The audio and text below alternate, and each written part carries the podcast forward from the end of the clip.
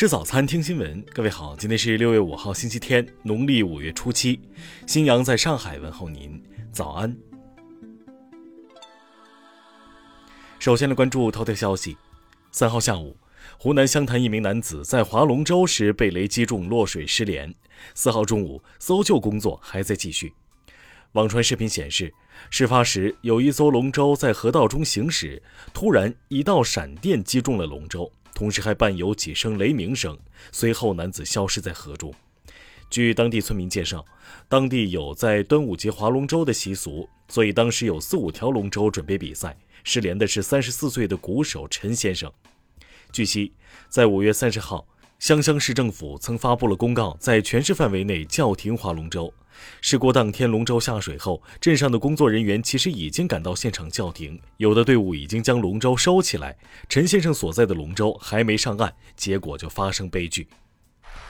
听新闻早餐知天下大事。国家卫健委昨天通报，三号新增本土确诊病例二十一例，其中内蒙古十一例，新增无症状感染者五十五例。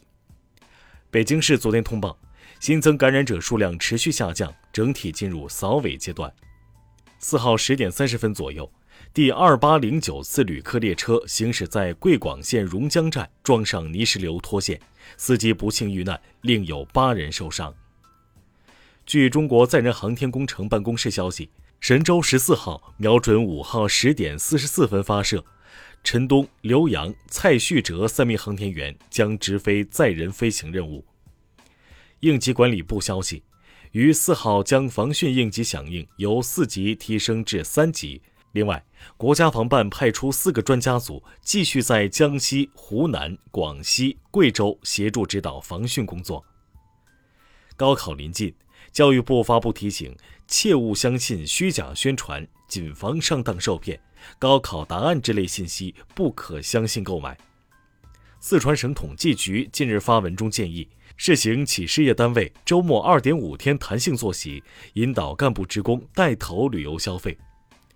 新疆推出新修订的人口与计划生育条例，其中规定，子女零到三周岁，父母每年各享不少于十天的育儿假。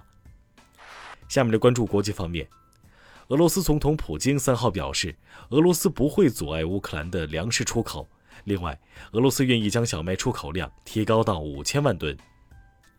欧盟理事会三号公告，新一轮对俄制裁涉及六十五名个人和十八个实体。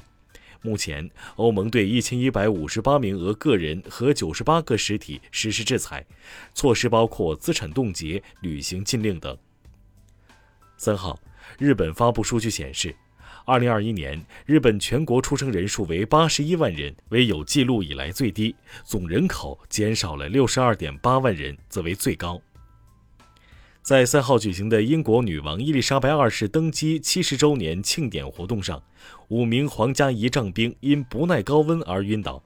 据悉，伦敦当天上午的温度为二十摄氏度。美国疾控中心称，截至三号，非洲以外已有七百多例猴痘病例，其中二十一例出现在美国。调查显示，猴痘病毒已在美国境内蔓延。当地时间三号下午。美国海军一架 F/A-18E 超级大黄蜂战斗机在加利福尼亚州坠毁，飞行员丧生。四号，一架载有二百五十名乘客的意大利客机突然在法国上空失去音信。近日调查结果公布，原因竟是机长和副驾驶都睡着了。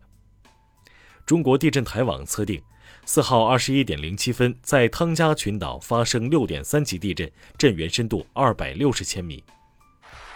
下面来关注社会民生。近日，网传一段保姆虐待老人的视频。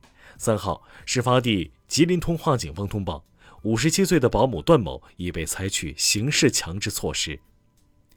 近日，安徽阜阳男子李某因夫妻发生矛盾纠纷，为发泄情绪，竟点燃多处麦地，随后逃离现场。目前，李某已被刑拘。山西省应急管理厅通报，五月一煤矿在三天内发生了两起事故，共造成两人死亡，且竟全部存在瞒报行为。近日，四川乐山马边挖出一巨型乌木，当地政府已介入处置。这段长度至少十米以上，直径至少一米多。下面来关注文化体育。中超联赛继续进行，上赛季亚军海港队零比一不敌武汉，国脚徐新飞踹对手被罚下场。国家女排联赛进入第五天，中国三比一击败意大利，获得三连胜。法网公开赛男单半决赛上演焦点战，兹维列夫扭伤脚踝退赛，纳达尔率先晋级决赛。浙江绍兴强拆民居，结果破坏省级文保单位历史风貌一事，在国内文保界引发关注。近日，当地镇政府被诸暨市文旅局罚款十万元。